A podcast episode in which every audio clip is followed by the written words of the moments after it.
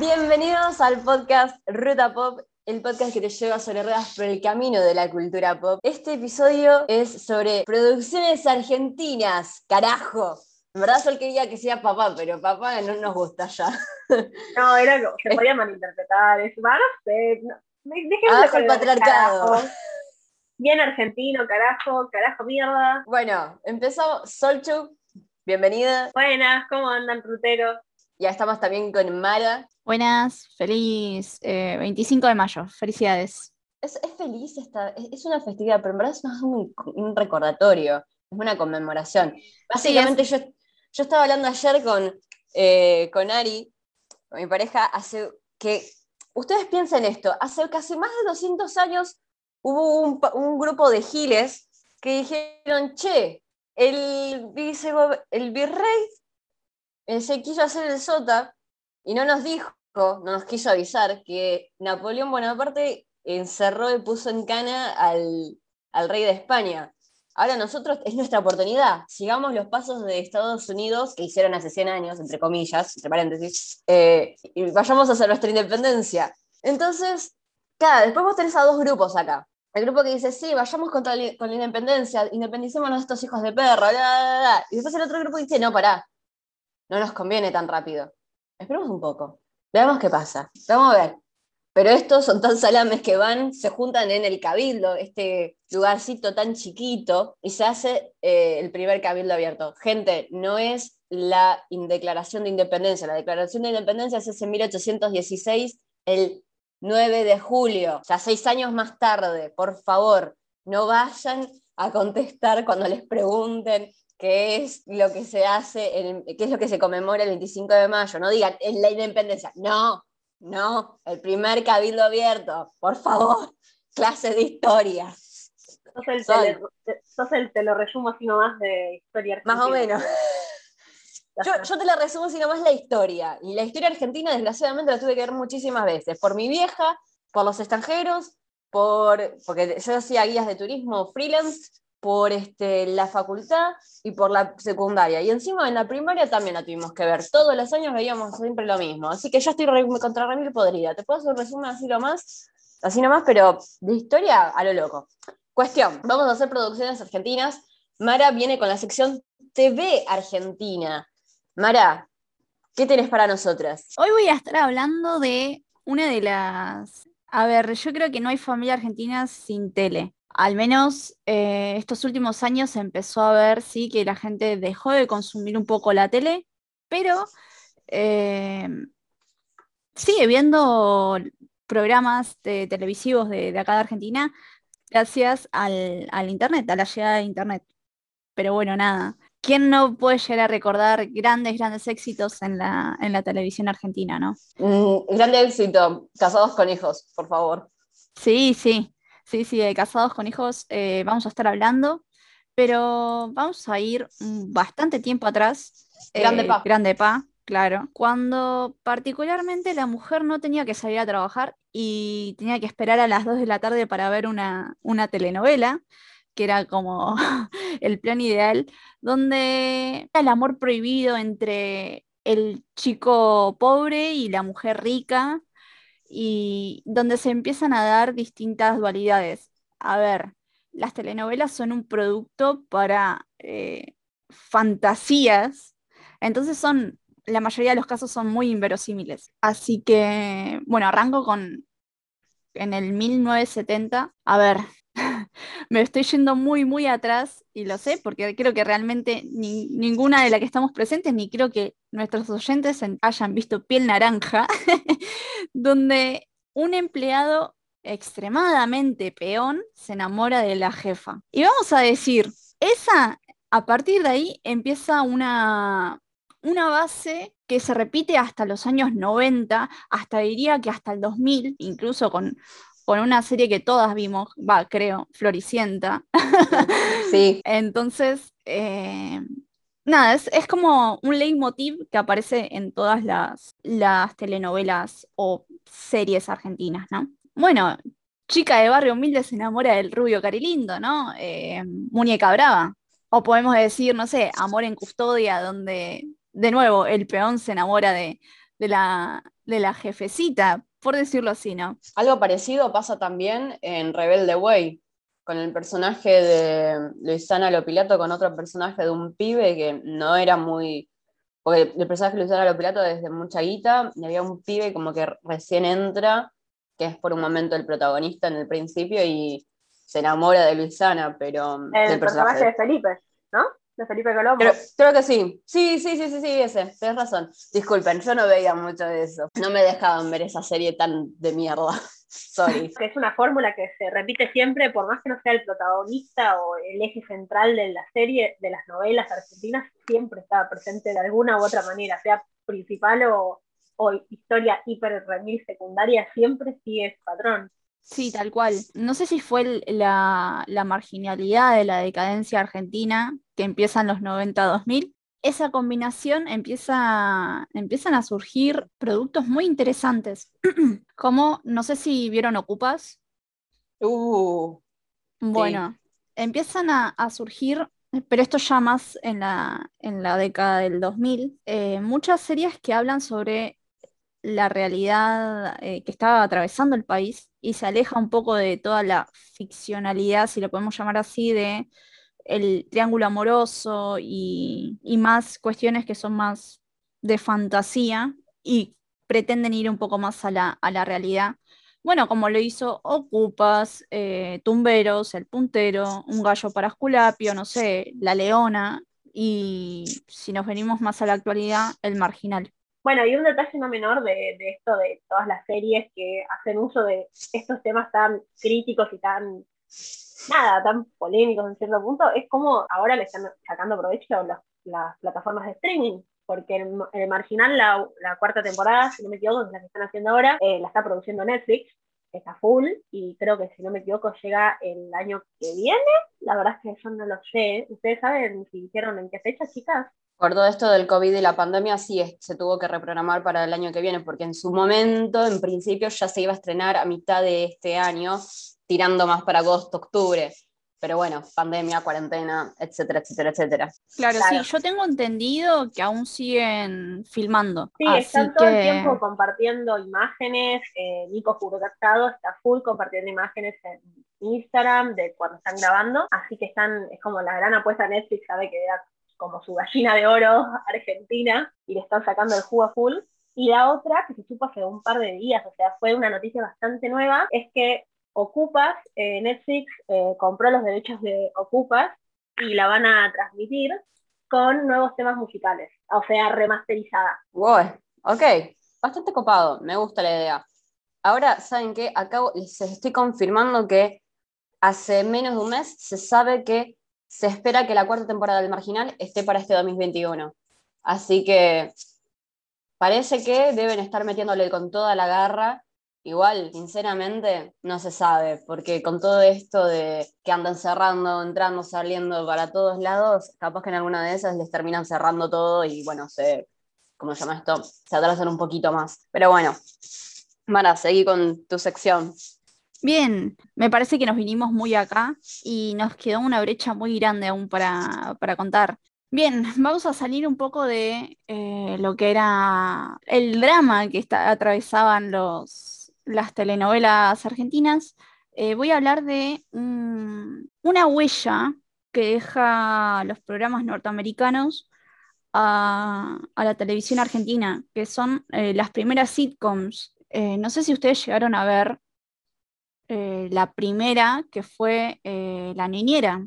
La Niñera fue la primer sitcom que hubo acá en, Argentina, eh, la primera que se intentó y que para mí le fue bastante bien, no fue, de hecho, no fue mal recibida por, por el público. Si bien era un formato distinto que nadie estaba acostumbrado, creo que funcionó y siguieron así.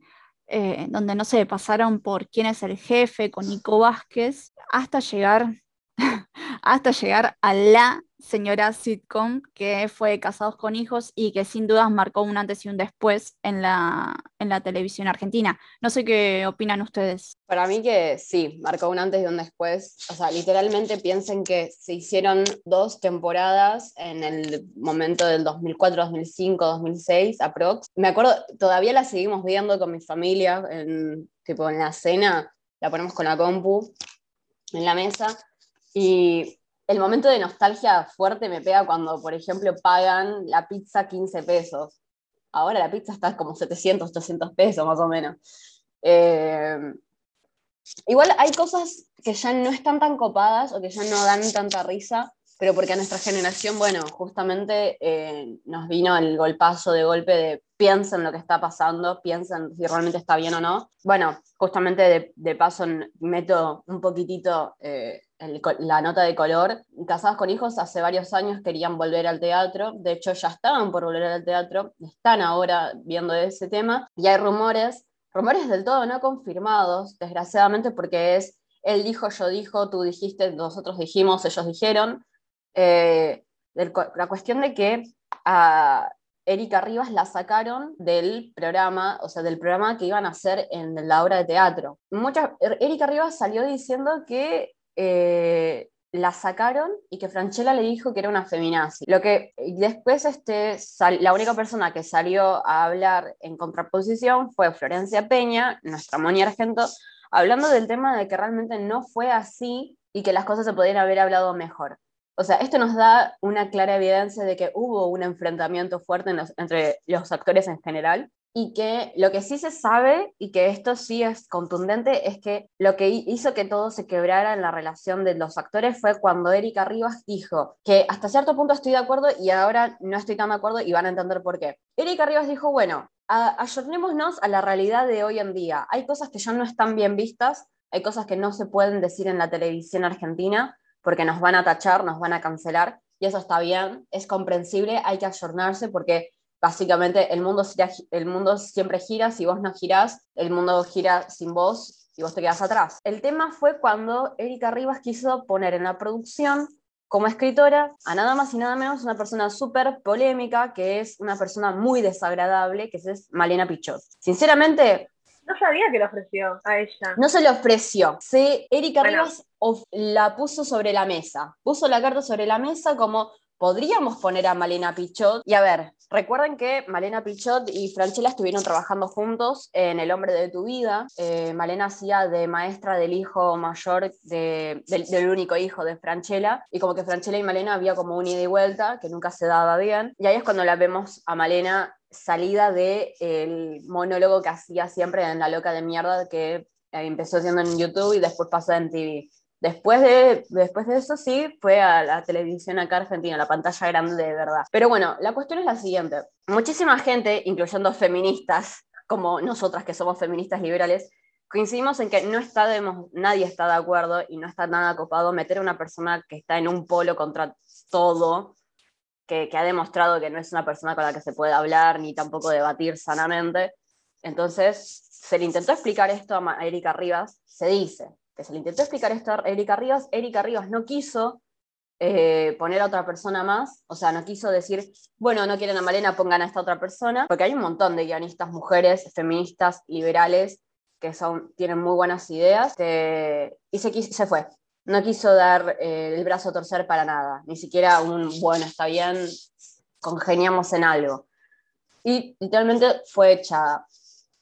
Ahora, no vamos a dejar de lado tampoco el hecho de que es muy factible, desgraciadamente, que Franchella haya hecho algún comentario bastante de mierda, porque está bien, Franchella es un capo y todo lo demás, pero es un capo en la televisión, en lo que es actuación. No sabemos cómo es realmente como persona eh, él en sí, y no es considerado por sus compañeros de, o sea, por lo que siempre estuve escuchando, no es un actor con el que se pueda congeniar bien, es una persona con la que vos tenés que hacer lo que él quiere. De ahí vamos al bueno.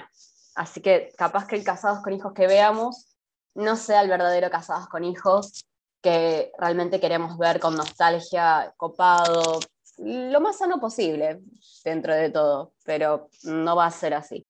Eh, sí, Dai, hay un montón de cosas que nos planteamos hoy en día y la verdad es que Casados con Hijos, si lo vemos en retrospectiva, fue una serie que sí marcó un antes y un después, pero que se quedó con un montón de situaciones sin, medio que sin resolver, ¿no? O que al menos nos habla de una época donde veíamos las cosas de otra manera. Hoy sí, hoy sí vemos a Pepe eh, denigrar a Moni, como lo hacen la mayoría de sus capítulos, la verdad es que no nos causaría ni un poco de gracia. Pero yo creo que a mí particularmente la idea del regreso de casados con hijos para mí es un no, justamente por eso, porque pierde la completa esencia que tenía la serie y, y van a tratar otros temas que no, que son ajenos. A ver, vos me podrás, podremos discutir una reinvención de, casados con hijos, pero casados con hijos no sería absolutamente, no tendría nada que ver con lo que fue y con el impacto que tuvo en nosotros, que en ese momento fue positivo, eh, pero si lo vemos hoy en día es, es muy extraño. Claro, o sea, hay cosas que están buenas que los podría mantener, por ejemplo, el, el, completo eh, personaje de Coqui lo pueden mantener, el completo personaje de Paola lo pueden mantener, el de María Elena, pero el recontrarremí lo pueden contener. Es más, no solo que lo pueden mantener, sino que además lo pueden potenciar. Porque el personaje de María Elena era súper feminista, pero se le cagaban de risa. Eso es lo peor de todo. Y hoy en día no se le cagarían tanto de risa. Le podrían hacer un poco de la parodia, porque todavía hay gente que hoy en día le hacen la parodia al feminismo y le siguen rompiendo las bolas. Pero estaría bueno eh, verle la otra, el otro lado de la cara. No seamos tan puritanos y querramos, que, querramos ser siempre políticamente correctos. A mí me parece copadísimo la idea de que si vuelven, que vuelvan un poco más ayornados a la realidad. El hecho de, o sea, por ejemplo, no hay, tampoco hay muchísima diferencia entre el 2001 al 2021, 2022, cuestión de monetariamente seguimos en, en el caño. Eh, eh, la verdad es que no, mm, cuestiones educativas seguimos haciendo lo mismo, ellos seguían en el barrio de Flores, el barrio de Flores no cambió mucho, sinceramente. Eh, y nada, ese, ese, tipo de cuestionamientos, hay algunas cosas que podrían cambiarlas, o cuestiones que podrían, o chistes que podrían modificarlos para que sean un poquito más adaptables a lo que es hoy. Pero bueno, eso es una cosa que podríamos debatir un poquito más adelante en otro podcast, si ustedes quieren. Em, Ah. Eh, pero bueno, como hablábamos de, series, bueno, tremenda serie que también marcó un antes y un después, pero que esta serie, o sea, les voy a ir tirando data, data, data, porque es tremendo como se hizo. Qué tremenda serie eh, la que se hizo, la de los simuladores. Por favor, díganme que la vieron. Marcó un antes y un después en, en todo lo que es series y televisión argentina, definitivamente todo lo que es cuestión de producciones. Saben que eh, para la vieron que tienen dos temporadas. En verdad nunca se estuvo dicho para una segunda temporada, pero en la segunda temporada en hay una parte que estuvo pagada en patacones, o sea, no, en pesos, en patacones. Y lo pagaron los propios, este, los propios actores. Eh, eh, ¿Cómo se llama esto? Peretti, el Disantis, era el otro.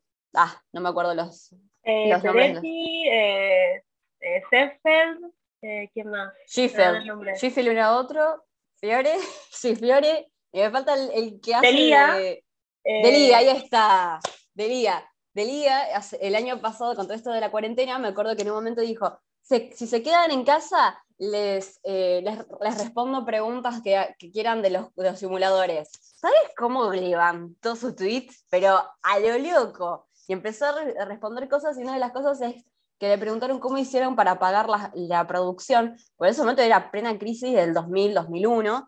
De hecho, la segunda serie trata de, en parte de algunos capítulos de ese tema, que mucha gente por la crisis se quedaron sin laburo o iban y los querían apretar y bueno, llamaban los simuladores y tuvieron que pagar en patacones las cosas. O sea, por chabones. Tuvieron que pagar así, como más o menos como iban pudiendo. Tremenda serie. ¿Ustedes qué opinan de esa serie? Yo me la, yo me la vi completa ya cinco veces. Yo la verdad que no la vi entera, vi algún que otro capítulo. la tengo pendiente, como tantas series y tantas películas que tengo pendientes, pero de lo poco que vi me encantó y bueno, nada, entiendo mucho porque es que nadie, todos les encanta y por poco quieren que se siga haciendo más y más cosas y no me extrañaría que hagan, no sé, una gran Friends y en algún momento hagan alguna vuelta de tipo película o especial o lo que sea. ¿Vos, Mara? A mí lo que me gusta muchísimo de la serie es que eh, no pierde vigencia. Como hablamos en el caso de Casados con Hijos, no pierde absolutamente nada. Y del 2002 al 2021 no ha cambiado nada. Realmente, si lo ponemos hoy en día y lo vemos, vemos los casos o se vuelven a hacer capítulos, supongamos que los simuladores no están y sale una serie que es el calco. Yo creo que no, no perdería vigencia, sería muy buena serie. Y bueno, el, trabajo que hace Cifrón es, es increíble. Vos, Mara, parece que te la viste completa. ¿Cuál es tu capítulo favorito de la serie? Uy, eh, hace años que no la veo, pero hay uno que me gusta mucho que eh, un pibe, ayudan a un pibe con un examen. Mm, en el que le van haciendo, tiene que aprobar como cinco o seis materias más o menos. Sí, sí, ese, ese, capítulo me encanta, pero ¿por qué pasaba? Yo lo veía y yo flashaba de que podía llegar a, vivir eso, ¿no? Así que nada, eh, creo que ese me quedó marcado. A mí un, un, capítulo que me quedó muy marcado de los simuladores, pero que me da tanta risa, porque lo hacen con tanta naturalidad, me parece que es de la segunda, de la segunda temporada, que es cuando hacen todo el operativo del robo en el banco, y en una de esas, tipo, este, le, tiran las, eh, los comandos, y en una de esas dicen, tortuga marina. los chabones no saben qué carajo están haciendo, pero ellos van. Es, es, tremendo ese capítulo, la verdad. Y creo que es uno de los que más recomiendo siempre. Aparte Peretti haciendo de, ¿cómo se llama esto? De tipo sargento, una onda así, eh, de, fuerzas especiales. No, es tremendo ese capítulo. Y el de los mariachi también. Saben que Peretti odia a los mariachi y cuando le dijeron que él tenía que hacer de mariachi casi se muere. Pobre, qué feo. Imagínate que tipo tenés que actuar de lo que más odias y, de la mejor manera posible. Por Dios, por el tipo. Bueno, otra serie del, mismo, del momento que está muy buena y muy linda y que es tremenda es también eh, Hermanos y Detectives, con De la Serna y este otro pibe que ya no se apareció más. Y Rodrigo. Ese, es que nadie lo quiere. Se convirtió en un meme, pobre pibe. Pero pero sí, era una, hermosa serie. Yo la, recuerdo muy, muy, muy linda serie. La verdad, muy, muy linda, la verdad me gustaba muchísimo a mí. Sinceramente era una, serie muy linda. Pero bueno, qué sé yo, eh, se murió. Igual quiero, quiero dejar algo, este, algo sobre, ¿cómo se llama esto? De Rodrigo Noya.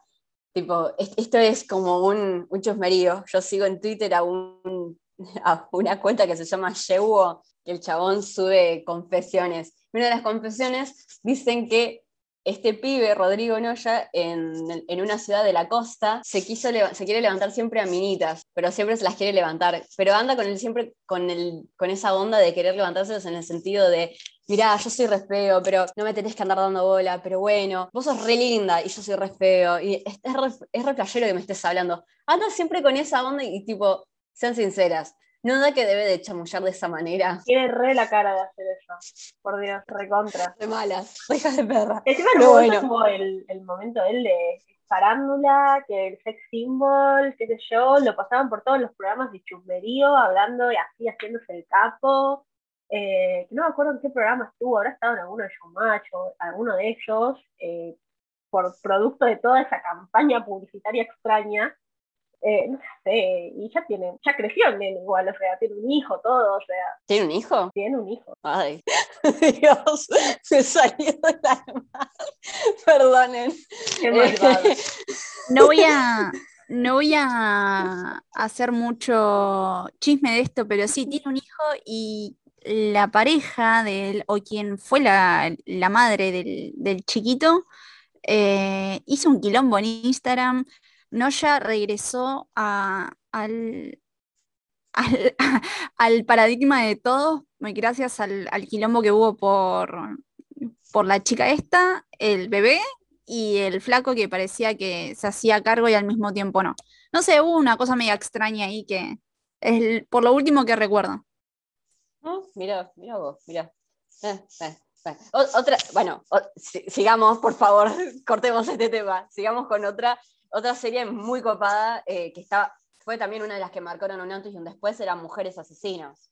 Por favor. Totalmente, sí, definitivo. Mujeres Asesinas tuvo, tuvo casos, y aparte eran casos reales, eran casos reales posta. Y, eh, y la gran mayoría creo que fue una de las primeras series que podemos decir que es eh, realmente feminista porque realmente mostraba cómo las minas iban cansando de el bastardeo, el abuso y la violencia, tanto física como psicológica, de parte de hombres, la mayoría eran familiares o parejas, me acuerdo que uno de los casos es que a Pinti eh, la, mujer lo termina quemando vivo en la cama. Perdón, no me tengo que reír, pero es, tremendo eso. Ustedes se me lo imaginan. Y ya eso pasaba, o sea, eran, eran cuestiones de venganza, no era, no era por algo así nomás, era cuestiones de venganza fuera de joda. Eh, y nada, me parece que con esas estamos, eh, llegamos. ¿Vos, Sol? No, bueno, yo de Mujeres Asesinas, como para cerrar, se me viene a la cabeza el capítulo de Gilla Murano, eh, uh. Tremendo caso eh, que sacudió al país también en su momento, le han sacado el jugo por todos lados, ese caso, o sea, hasta hubo un musical de, la historia de Gilla Murano. Es, es un poco extraño que hagan un musical de tema así, pero bueno, eh, lo fue muy bien. y, pero fue, tengo en la cabeza ese capítulo siempre, que me acuerdo y estuvo muy bueno. Fue una manera muy buena de retratarlo también. Eh, y bueno, y si quieren paso con el último tema de este episodio. Eh, así, como hablamos de TV argentina y hablamos de series, de lo que no podemos dejar de hablar es de películas argentinas. La verdad es que lo que es el cine argentino es muy variado. Eh, hay muchas cosas, si bien es verdad que se lo critica mucho, porque al, cine argentino se lo critica un montón, por el tema de los contenidos y nada, el tipo de historias que hacen, yo creo que personalmente hay muchas películas y muchas producciones que están muy buenas, eh, sin quedarnos en el único caso, o no en el único caso, pero además el que más nos resuena, que es, por ejemplo, El secreto de sus ojos, película ganadora al Oscar eh, a producción extranjera, con Franchella, Darín y... Ay, se fue el nombre de la, actriz, Paola Cruz, ¿era? Creo que sí. Eh, o no, bueno, o una similar, no se me viene ahora el nombre, eh, con Campanella como director, que literalmente, o sea, Campanella ya tenía toda una trayectoria, pero el Oscar lo terminó de catapultar y hoy en día está haciendo series, producciones para Netflix, bueno, después hizo Metegol, que también, eh, no, me acuerdo si ganó o estuvo nominada a película animada en los Oscars, pero... Estuvo nominada. estuvo nominada. Pero lo que es producción argentina, hay muchas cosas muy buenas. Eh, Soledad Villamiller, la actriz del Secreto de sus Ojos, eh, hay mucha producción de los distintos géneros, porque el, género que yo destaco más de producción argentina, que es el que más me gusta, son las películas policiales y los suspensos. Creo que hay algunas que están muy buenas. Por ejemplo, policial, los retratos que hacen de los casos eh, argentinos de crímenes o de robos, qué sé yo, eh, están muy buenas. Hace poco me vi el robo del siglo, que retrata el, cuando fue el robo al Banco Santander, el siglo, si no me equivoco, con Peretti, eh, Franchella, Pablo Rago. Y la verdad es que es una producción que no tiene nada que enviarle a otras producciones de otros países. Eh, está muy buena, muy bien hecha. Los diálogos, toda la adaptación del caso está buenísima. Y así hay un montón de adaptaciones, eh, por lo menos del género policial, que están muy buenas. El Ángel, eh, la de los Puccio. Se lo bastardea bastante al cine argentino, pero por ejemplo, todo ese género y todo ese espectro está muy bueno. ¿A ustedes les gustan todas las películas de esta rama, digamos, argentinas? A mí, en general, me gusta todo lo que es el cine argentino, más allá de que a mí me han criado con eh, mirar lo nacional, pero más que nada porque no tenemos nada que envidiarle a Hollywood, sinceramente, porque Hollywood siempre está con la misma, siempre repite lo mismo y la verdad que ya la fórmula es una bosta. En cambio acá los argentinos vamos, o sea, literalmente acá en Argentina superamos, la realidad supera la ficción, sinceramente. Entonces, como se apoyan en cosas que ya han pasado, está copado. A ver, también pasa, con, eh, pasa también con Relatos Salvajes. Ganó Oscar, es tremenda esa película, es tremendo el cast que tiene, no es real, porque es algo ficción.